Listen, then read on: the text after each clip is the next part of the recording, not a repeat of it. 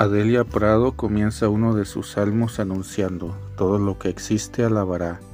La alabanza es un gran alfabeto, día tras día necesitamos aprender sus códigos, sentir su presencia invisible, arrancarlo de sus escondites en algún rincón de nosotros.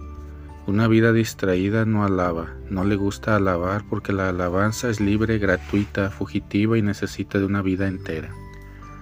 En el Evangelio de hoy Jesús dijo una cosa tremenda. ¿Con quién compararé a esta generación? Son como niños sentados en las plazas que gritan a sus compañeros diciendo, nosotros tocamos la flauta y ustedes no bailaron. Cantamos lamentaciones y no lloraron. Este es el peligro de la distracción, el peligro de la vida ausente. Las cosas suceden frente a nosotros, la vida corre al borde de nuestra historia y nosotros miramos para otro lado la prisa es tan grande que el antropólogo David Le Breton reflexiona sobre el mapa de escape. Cuando corremos demasiado, queremos escapar, escapar de nosotros mismos, huir del mundo. Adelia Prado te invita a abrazar la vida enteramente a través de la alabanza.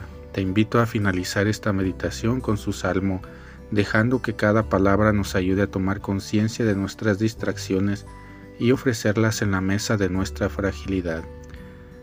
Todo lo que existe alabará, quien toque alabará, quien cante alabará, que agarre la punta de la falda y haga una pirueta, alabará. Los niños, los perros, los gatos callejeros, los resucitados, lo que bajo el cielo se mueve y camine, alabará. Una mano levantada, alabará. Espera el estallido de alegría, nuestra alma desea, nuestro cuerpo desea, el movimiento pleno cantar y bailar Te Deum.